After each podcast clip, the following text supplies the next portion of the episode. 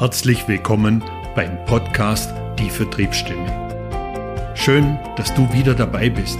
Mein Name ist Tom Jele und nun ganz viel Spaß mit dieser neuen Folge. Willkommen zum heutigen Thema Autoleasing, Autokauf. Warum mache ich diese Podcast-Folge? Eigentlich habe ich mir vorgenommen, nicht über das Thema Autoverkaufen zu sprechen, aber mir hat in der letzten Woche ein Geschäftsführer eine Geschichte erzählt, die ist so unglaublich, dass ich dachte, die muss ich unbedingt mit euch teilen. Ehrlich, ich, habe das im ersten Moment überhaupt nicht geglaubt, was der mir erzählt hat weil ich kenne das aus vielen Beratungen und auch aus eigener Erfahrung. Es ist ja unheimlich schwer, heute einen neuen Kunden, eine neue Kundin zu gewinnen. Also genauso schwer ist es, die Bestandskunden und Kundinnen zu halten und weiterzuentwickeln, also Stabilität in dieses Geschäft zu bringen. Und dann sitzt mir jemand gegenüber und erzählt mir eine Geschichte über sein Leasingfahrzeug. Und ich möchte das mit euch teilen, weil, wie gesagt, mich hat das ehrlich gesagt schockiert, was ich da gehört habe. Und zwar, er hat mir erzählt, er ist seit Jahren treuer Kunde eines deutschen großen Autoherstellers. Also da gibt es ja ein paar, ihr könnt euch die Marke jetzt selber gern raussuchen, ich möchte sie hier nicht nennen. Er liest die Fahrzeuge immer und das ist auch nicht das erste Fahrzeug von diesem Hersteller, sondern er hatte schon x Fahrzeuge von diesem Hersteller. Ihr könnt euch vorstellen, als Geschäftsführer fährt er jetzt wahrscheinlich eher ein hochpreisigeres Fahrzeug. Ja, aber was ist passiert? Er liest seine Fahrzeuge immer im Schnitt zwischen drei und fünf Jahre. Dieses Fahrzeug jetzt über fünf Jahre. Das Leasing für das Fahrzeug läuft Ende diesen Jahres aus. So viel mal zu den Fakten. Jetzt muss man mal sich diese Historie anschauen. Er hat vor einem Jahr ein Schreiben bekommen, dass das Leasing von dem Fahrzeug ausläuft. Also just genau ein Jahr bevor das Leasing ausläuft. Unterzeichnet von einem Verkäufer, der ihm damals das Fahrzeug verkauft hat, der aber heute schon nicht mehr in dem Unternehmen ist. Also schon länger als ein Jahr nicht mehr in dem Unternehmen ist. Da fängt es ja schon mal an. Thema Recherche und Vorbereitung. Ja, und jetzt, was ist passiert seither? Nichts. Es ist einfach nichts passiert.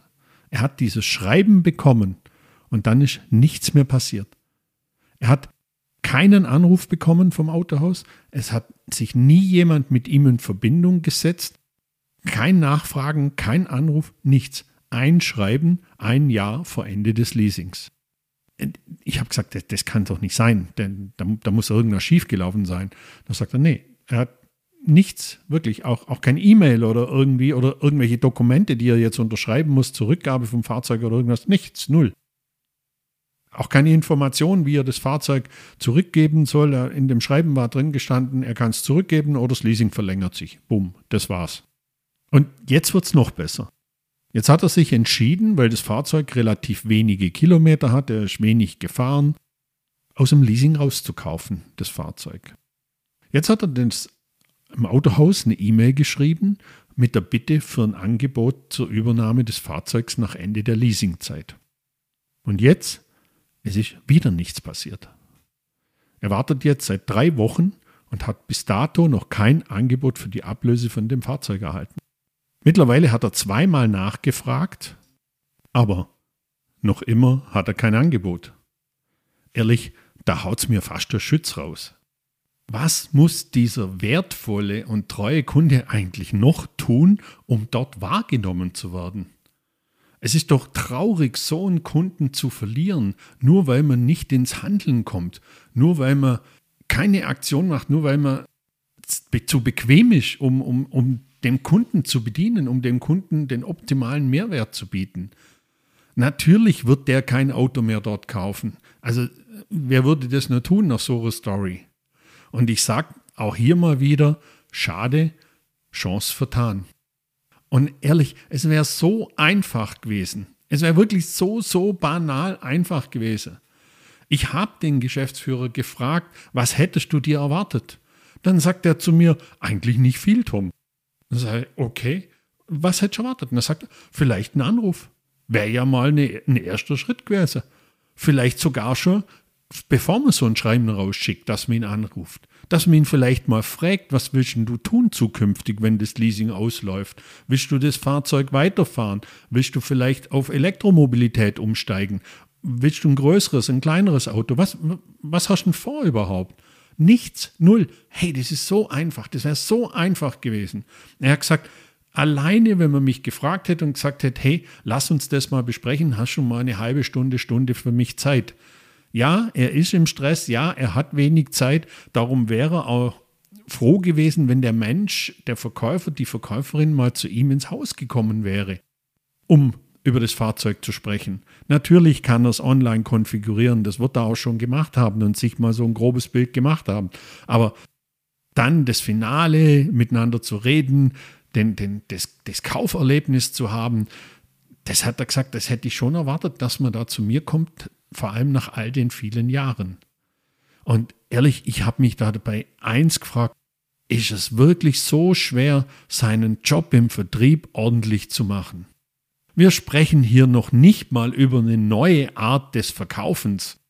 Wir reden hier über Standard. Das ist wirklich Standard. Da brauche ich nicht großartig über neue Dinge nachzudenken ich, ich rede mit vielen Menschen im Vertrieb und ich höre immer wieder, Tom, es ist unheimlich schwer, jetzt an neue Kunden dran zu kommen. Es ist schwer, das Bestandskundengeschäft zu stabilisieren. Hey, in dem Fall wäre es wirklich super easy gewesen. Und jetzt?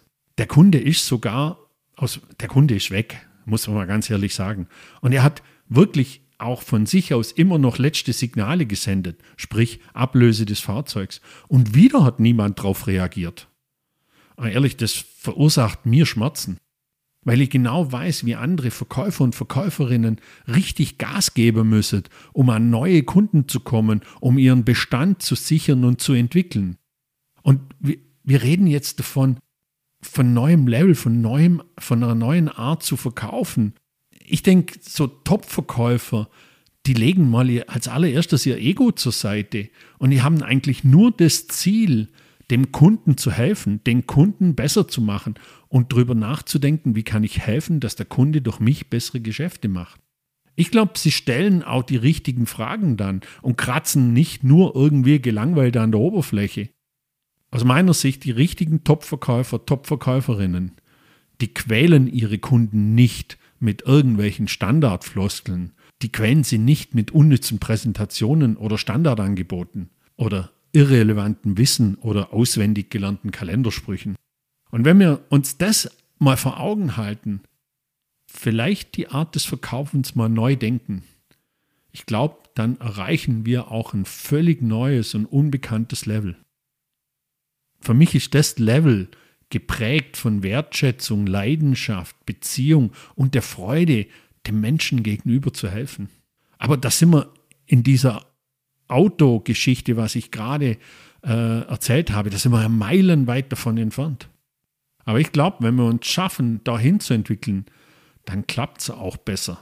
Vielleicht klappt es dann auch für den Autoverkäufer, die Autoverkäuferin im Autohaus auch besser mit den Kunden. Ich finde es schade, weil, wie gesagt, die Menschen dort haben eine große Chance vertan. Sie verlieren einen sehr treuen langjährigen Kunden, der jetzt sicher irgendwo anders ein Fahrzeug kaufen wird. Ja, vielleicht regt es ein bisschen zum Nachdenken an, diese Podcast-Folge. Würde mich freuen. Wenn ihr mal mit mir sprechen möchtet, wenn ihr auch solche Stories habt, schreibt sie mir gerne per E-Mail. Ich freue mich, wenn ihr nächste Woche wieder dabei seid und schöne Woche. Bis dann, hier war euer Tom. Suchst du auch nach neuen Wegen im Verkauf noch besser zu werden? und deine Vertriebseffizienz zu steigern, dann lass uns gerne miteinander sprechen. Ruf mich einfach direkt an oder schick mir eine E-Mail.